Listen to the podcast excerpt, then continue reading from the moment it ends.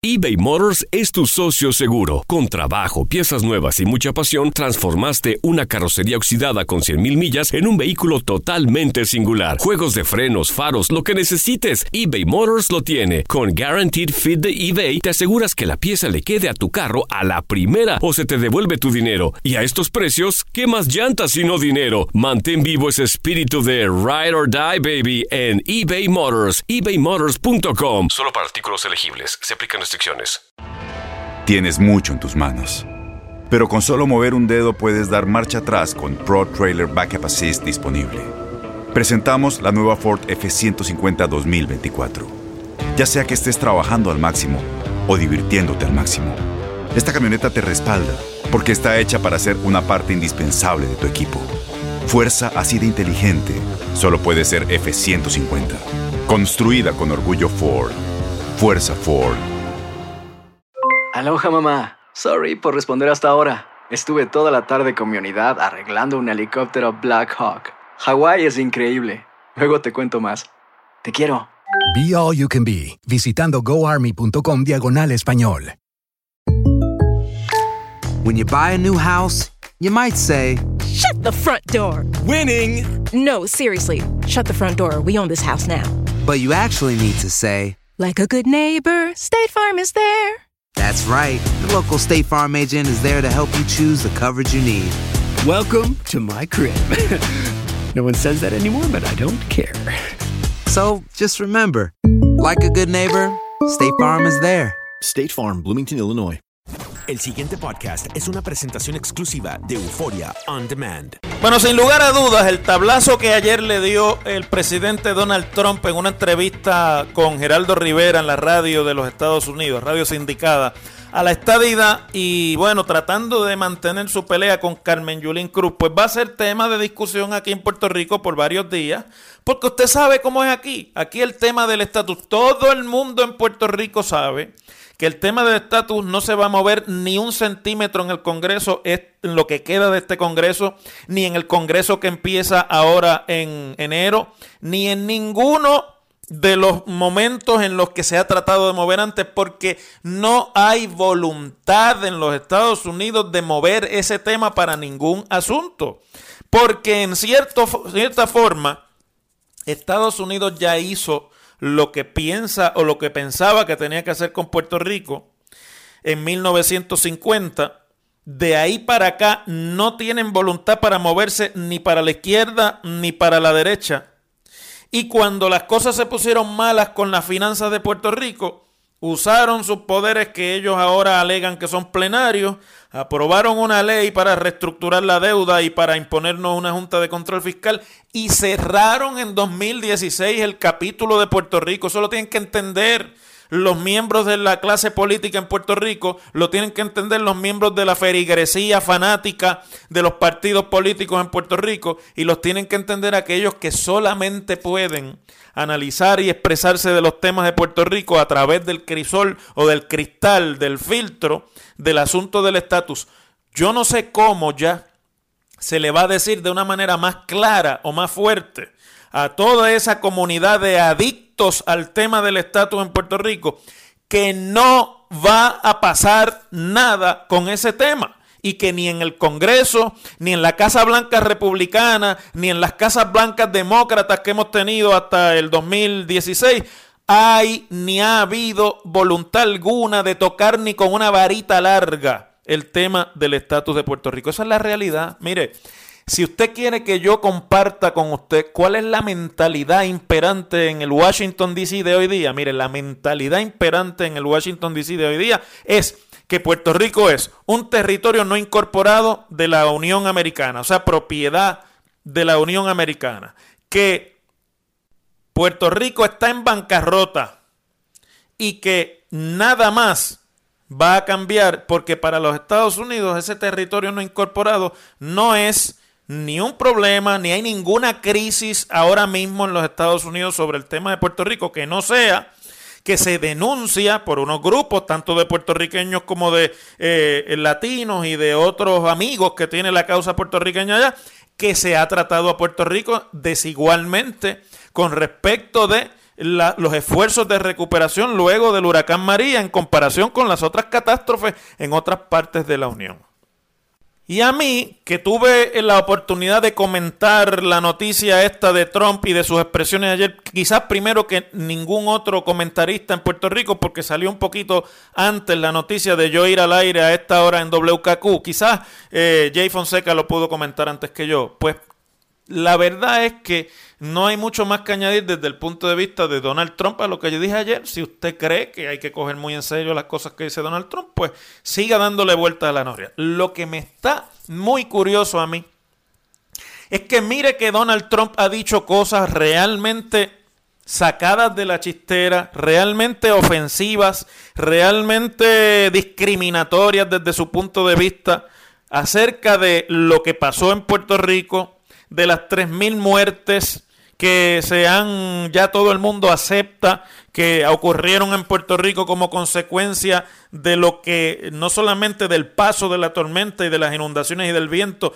y de los derrumbes, sino también de la falta de electricidad y del nivel prácticamente de destrucción al que se sometió parte de la infraestructura de Puerto Rico por meses después del huracán. Y sin embargo, nosotros no escuchamos una voz ni una protesta tan intensa, ni tan fuerte, ni tan amarga, ni del gobernador Ricardo Rosselló, ni de la comisionada residente Jennifer González, ni de los miembros de la legislatura de Puerto Rico, eh, en la mayoría del PNP, sea en el Senado o en la Cámara. Por meses hemos estado denunciando, algunos con más fuerte voz que otros, que en Puerto Rico, después del paso del huracán María, han ocurrido múltiples instancias de injusticia, de discrimen, de falta de atención. Si no fuera realmente por la pelea entre Carmen Yulín Cruz y Donald Trump, que ayer lo llevó a él a descartar la estadidad para tratar de darle un golpe a, a Yulín políticamente si no fuera por esa pelea, a veces en Twitter, a veces en la televisión, a veces Monga, a veces en la conferencia de prensa, que se traen estos dos, hace rato que la prensa y los medios de comunicación en los Estados Unidos se hubiesen olvidado de lo que pasó en Puerto Rico. Esa es la realidad. Esa es la realidad de lo que está pasando con esto y esa es la realidad de que en Puerto Rico no hubo la fuerza de recriminar o de exigir con la valentía y con la fuerza necesaria lo que era lo que le correspondía a Puerto Rico porque somos Estados Unidos. Ah, eh, el pareo completo de fondos federales. Llevamos meses en que el gobierno federal dice el gobierno de Puerto Rico es corrupto. El presidente mismo lo dice. Llevamos meses en que FEMA eh, ha dicho, bueno, ya no vamos a pagar el 100% de la recuperación. Ahora el gobierno de Puerto Rico tiene que parear con su fondo, sabiendo que el gobierno de Puerto Rico está en precario financiera y fiscalmente y no puede poner dinero sobre eso. Llevamos meses denunciando que los proyectos de revitalización no van con la velocidad necesaria ni se están atendiendo con la premura necesaria. Vamos meses en que nos, nos, aguantaron porque no tienen confianza en el gobierno de Puerto Rico. El préstamo de emergencia y de liquidez que se le hizo disponible a las Islas Vírgenes y a Puerto Rico y nos dieron más que la mitad. Y sin embargo, la estrategia fue calladito en la boca, no vamos a pelear, allá Yulín si quiere pelear. Entonces, cuando la pelea de Yulín tiene un efecto sobre el tema del estatus político, porque yo no sé, parece que aquí alguien pensó que Carmen Yulín Cruz es estadista, pues mire, no, ella se opone a la estadidad y, y es tenaz opositora, lo ha dicho mil veces. Así que apúntele una ahí. Entonces, cuando sobre eso el presidente dice, mire, rotundo no, entonces se levantan con una indignación que daría hasta cierto punto eh, satisfacción, si no fuera porque no es más que para ese tema las voces de los oficiales electos del pueblo de Puerto Rico. Ayer el gobernador Ricardo Rosselló dijo, entre otras entrevistas que dio, que le avergonzaban las expresiones que había hecho el presidente, que para él es un absurdo escuchar al presidente trivializar lo que es un asunto de derechos para millones de ciudadanos americanos por una consideración partidista, y sin embargo uno, uno se pregunta si no le parece igual de absurdo escuchar al presidente trivializar las muertes de ciudadanos de los Estados Unidos bajo eh, la emergencia de María, si no le da eh, la misma, le parece igual de absurdo escuchar al presidente trivializar los procesos del gobierno local y, su, y sus eh, reglas y, su, y hasta su carácter de integridad, de, que es un gobierno de un territorio donde viven ciudadanos norteamericanos. Entonces no le producía ese mismo absurdo. Ustedes no recuerdan, ustedes no recuerdan que hace un par de meses, mes y pico atrás, en una mesa donde estaban todos los gobernadores, el, el gobernador estaba y cuando trajo el tema de la estadidad, Trump se le rió en la cara, lo trivializó mucho más que lo que hizo ayer, porque ayer lo que hizo fue un ataque directo a esa fórmula de estatus y a la alcaldesa de San Juan. Pero el día que se lo trajo en la mesa allí en la Casa Blanca, el presidente se le echó a reír literalmente en la cara y le dijo prácticamente, consígueme dos senadores republicanos y hablamos. Lo que le dijo fue, conmigo no cuenten para eso. ¿O ustedes creen que fue ayer que Trump por primera vez dijo que no está con la estadía? Lo que pasa es que ayer se lo dijo directamente, pero lo ha venido diciendo de frente y con la actitud de su administración y ahora despertaron del appeasement los ciudadanos electos, los oficiales electos de Puerto Rico. A lo cual hoy la alcaldesa de San Juan pues le saca partido a político porque usted no le puede pedir a un político que no se beneficie de las cosas que le vienen bien. Y hace unas declaraciones hoy al periodista José Delgado de El Nuevo Día en la que básicamente le dice que el PNP se tiene que dar cuenta que eh, Donald Trump y el Partido Republicano de este momento no tienen nada en favor de la estadidad, que, es lo mismo que yo estoy tratando de decirles aquí, porque es la realidad. Y, y no es una cuestión de darle consejo, no, es una cuestión de verle lo que uno tiene de frente.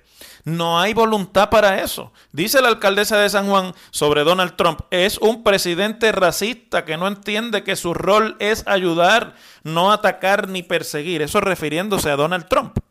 Y añade que el error del PNP ha sido que han querido cambiar todo el debate sobre la ayuda a Puerto Rico y sobre eh, que se trate a los puertorriqueños con dignidad y de que se reconozca el número de muertos que ocasionó la falta de, de recursos y de infraestructura y la ayuda lenta y, y, hasta cierto punto ineficiente de los Estados Unidos, todo eso lo han querido meter bajo el tema de que todo eso pasa porque Puerto Rico no es un Estado de la Unión, que ha sido el debate y ha sido el mensaje de, de Jennifer González, principalmente en el Congreso. La alcaldesa de San Juan dice, lo que hizo el gobierno de Ricardo Rosselló y Jennifer González fue canjear la dignidad del pueblo por su silencio. La realidad es que en el dime y te diré que esto ha creado, lo único que sí se sabe y que ha sido un golpe y una bofetada muy grande al gobierno de turno es que en este momento el presidente, que además comanda y es la voz del grupo de ultraderechistas que controlan las delegaciones republicanas de Cámara y Senado en el Congreso de los Estados Unidos, le ha cerrado la puerta como una colateral, básicamente diciendo, mire, es que yo, esa gente está tan mal allí que yo creo que no deben hablar ni de estadidad mientras tengan los gobernantes que tienen en el grupo, pues metió a Yulín. Pero el, el mensaje es mucho más allá. De un presidente que ya viene diciendo que tenemos el gobierno más corrupto de los Estados Unidos y un montón de otras cosas.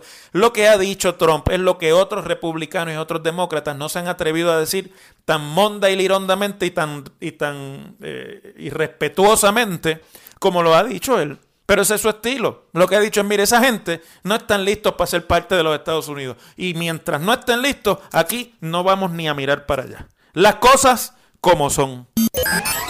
En WKAQ se abre el aula del profesor Ángel Rosa. Conoce de primera mano cómo se bate el cobre en la política. Las cosas como son. Profesor Ángel Rosa en WKAQ. Bueno, la conclusión de la oficina de la Contralor de Puerto Rico sobre que no había nada de irregular en el contrato a la compañía Whitefish Energy Holding, a la que se le otorgó el primer contrato de reconstrucción y de restablecimiento de la red eléctrica de Puerto Rico después del paso del huracán María, pues ha dejado a muchos no solamente insatisfechos, sino que como con agenda inconclusa. Y yo pienso que en gran medida es porque mucho de, en Puerto Rico se ha creado eh, alrededor de la oficina del Contralor, no importa quién sea el que lo ocupa, una imagen bastante exagerada o hiperbolizada, usando el término de, de la gramática, la hipérbole, ¿verdad? La, la exageración de lo que hace la oficina del Contralor y cuáles son los análisis que se incluyen en los informes de la oficina del Contralor. Entonces esperan que las auditorías del Contralor sean este súper eh, documento en el que se evalúa minuciosamente cada llamada telefónica que se hizo, cada conversación de correo electrónico que se hizo para llegar a un contrato, para llegar a un acuerdo entre el gobierno y contratistas privados, entre otras cosas. Y no, la oficina del Contralor es una oficina de auditoría. Es un ejército de auditores, principalmente auditores contables, auditores de, finanzas, que va y por eh, mandato constitucional entra a auditar las transacciones administrativas de los municipios, de las corporaciones públicas y de las agencias del gobierno, incluida la Asamblea Legislativa.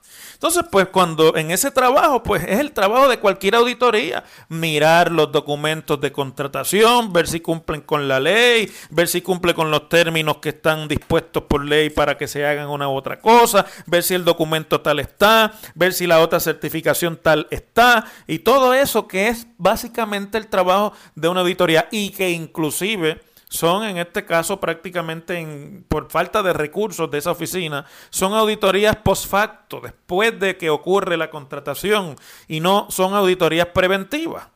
Por lo tanto, yo creo que en gran medida este, esta eh, especie de decepción que hay con lo que concluyó la oficina del Contralor acerca del contrato de Whitefish se debe en gran medida al desconocimiento profundo que hay en Puerto Rico de lo que es la oficina del Contralor y cómo funciona y qué hace. Y en segundo lugar, a la imagen exagerada que contralores mediáticos que ha habido en el pasado, que son más bien figuras casi de la farándula, que empezó esa oficina a ser así bajo la contralora Eliana Colón Carlos y en adelante tuvimos una serie de contralores que veían con más... Eh, apego, su proyección en los medios de comunicación que el trabajo interno de la oficina. Entonces, pues se creó esta imagen que ahora, pues, al darnos cuenta de la realidad en contratos como este, pues causa decepción, ¿verdad?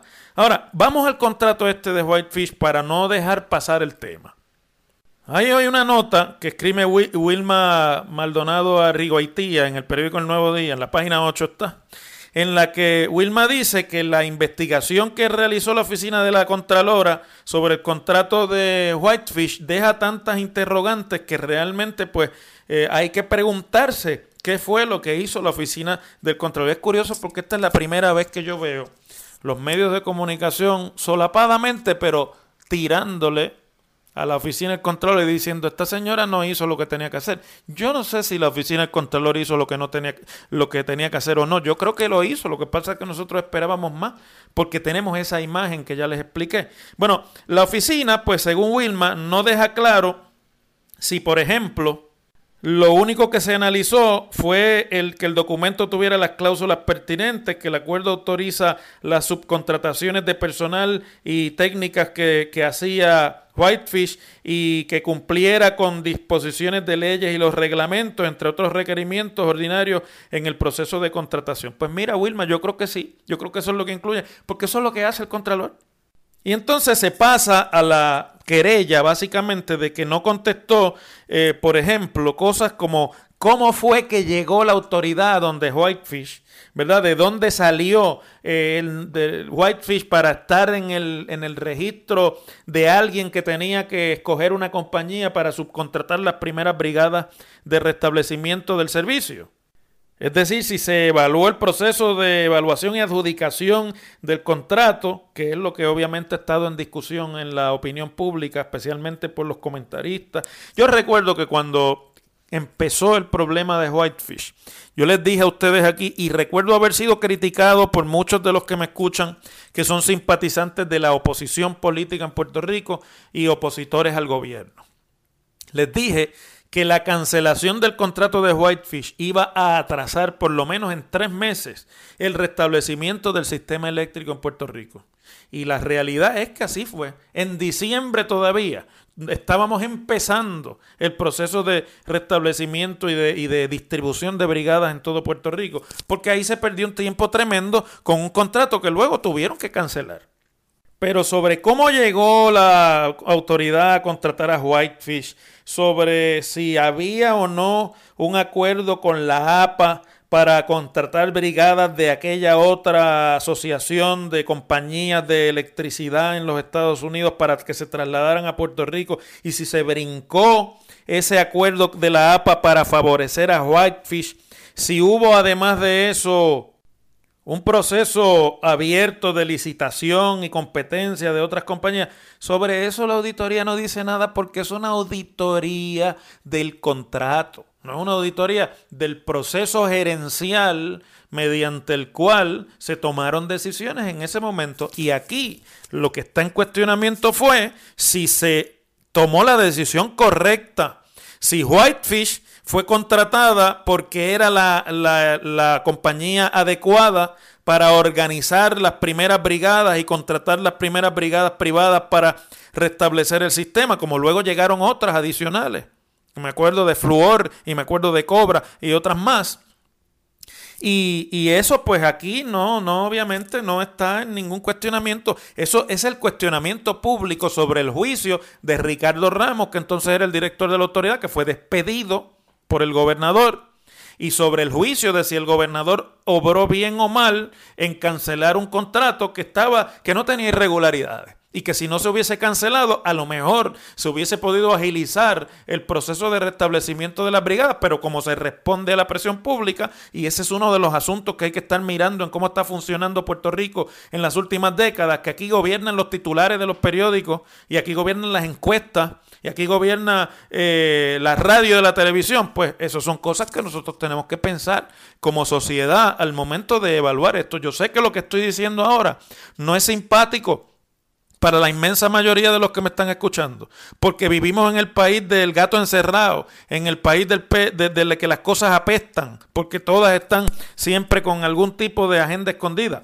Pero me parece que esto es parte de lo que pasó en ese momento en que se estaba montando una gran presión pública sobre un contrato que parecía por lo menos no tener una lógica de una compañía que no tenía la suficiente personal o que nadie sabía de dónde salió y que se prestaba para el cuestionamiento público, pero que cuando usted va y mira en auditoría de si se cumplió y si el contrato tiene los documentos y con las cláusulas de la ley, pues ahí por ahí no se va a encontrar nada. En el fondo esto es un análisis, esta es una, una conclusión política a la que hay que llegar. ¿Estuvo bien o no estuvo bien? No que si la compañía se robó o no se debe robar, que eso en Puerto Rico pues, se ha convertido en una manera también de debate político. Pero aquí el verdadero cuestionamiento es uno gerencial. ¿Esa era la compañía adecuada? ¿Se contrató a los que había que contratar? ¿O esto simplemente fue un error de falta de juicio y de improvisación? ¿O quizás hasta de amistad? Y no se, y no se trajo la compañía adecuada para después tener que cancelar el contrato y demás por ahí, por el lado este. No van a encontrar mucho. Quizás lo que más se puede recalcar de lo que hoy se informa sobre la auditoría que hizo o no hizo la oficina del Contralor o de la Contralora es que a Whitefish se le ha, facturado al gobierno, a la, a la Autoridad de Energía Eléctrica, 142.4 millones de dólares por el trabajo que hizo entre los meses de octubre, noviembre y diciembre de 2017, porque tampoco se fueron tan inmediatamente después de que se les canceló el contrato por el gobernador. De eso se les pagó 36.9 millones y se le adeudan 105.5 millones de dólares que lo admite la propia Autoridad de Energía Eléctrica y lo demás que ha facturado ni siquiera se ha revisado ni se ha eh, confirmado si proceden o no los pagos porque está en el proceso ese burocrático de adjudicar si el pago corresponde a trabajos eh, realizados o no. Y a mí me parece que aquí lo que queda claro, lo que no se le puede negar, lo diga o no lo diga la auditoría del Contralor, es que esto fue un proceso en el que estábamos en medio de una catástrofe sin precedentes, en el que había un gobierno inexperto acabando de empezar, casi todos los que estaban en la dirección del gobierno eran inexpertos en la administración pública, y empezaron a tomar decisiones, algunas de ellas atinadas, otras no. Algunas de ellas pasaron el filtro de la opinión pública, otras no. Algunas de ellas provocaron gran crítica y el gobernador y el gobierno reaccionó a esa crítica. Y ahora pues lo que hay es que pasar juicio si lo que se hizo era lo correcto, era lo adecuado, o si simplemente era un montón de chamaquitos inexpertos tratando de ver cómo le metían mano a una catástrofe. Así es como se bate el cobre, no solamente en la política puertorriqueña, sino en la administración pública puertorriqueña. El pasado podcast fue una presentación exclusiva de Euphoria On Demand. Para escuchar otros episodios de este y otros podcasts, visítanos en euphoriaondemand.com. Aloha mamá. Sorry por responder hasta ahora. Estuve toda la tarde con mi unidad arreglando un helicóptero Black Hawk. Hawái es increíble. Luego te cuento más. Te quiero. Be All You Can Be, visitando goarmy.com diagonal español. Boost Mobile tiene una gran oferta para que aproveches tu reembolso de impuestos al máximo y te mantengas conectado. Al cambiarte a Boost, recibe un 50% de descuento en tu primer mes de datos ilimitados. O, con un plan ilimitado de 40 dólares, llévate un Samsung Galaxy A15 5G por $39.99. Obtén los mejores teléfonos en las redes 5G más grandes del país. Con Boost Mobile, cambiarse es fácil. Solo visita boostmobile.com. Boost Mobile, sin miedo al éxito. Para clientes nuevos y solamente en línea, requiere AroPay. 50% de descuento en el primer mes requiere un plan de 25 dólares al mes. Aplican otras restricciones. Visita boostmobile.com para detalles. Este abril te invitamos a nuestra feria virtual Univisión Contigo rumbo a la universidad. Conéctate virtualmente con representantes de colegios y universidades en la costa este, desde Nueva York a Florida. Aprende sobre ayuda financiera, becas y otros recursos para continuar tu educación. Regístrate para asistir y para la oportunidad de ganar una tableta. Te esperamos en Univisión Contigo rumbo a la universidad del 3 al 9 de abril. Regístrate ya en univision.com diagonal universidad. ¿Te preocupas por tu familia? Entonces, ¿por qué darles solo huevos ordinarios cuando pueden disfrutar de lo mejor? Eggland's Best, los únicos huevos con ese delicioso sabor fresco de granja, además de la mejor nutrición, como 6 veces más vitamina D, 10 veces más vitamina E y 25% menos de grasa saturada que los huevos regulares, además de muchos otros nutrientes importantes. Así que, dales los mejores huevos. Eggland's Best, mejor sabor, mejor nutrición, mejores huevos.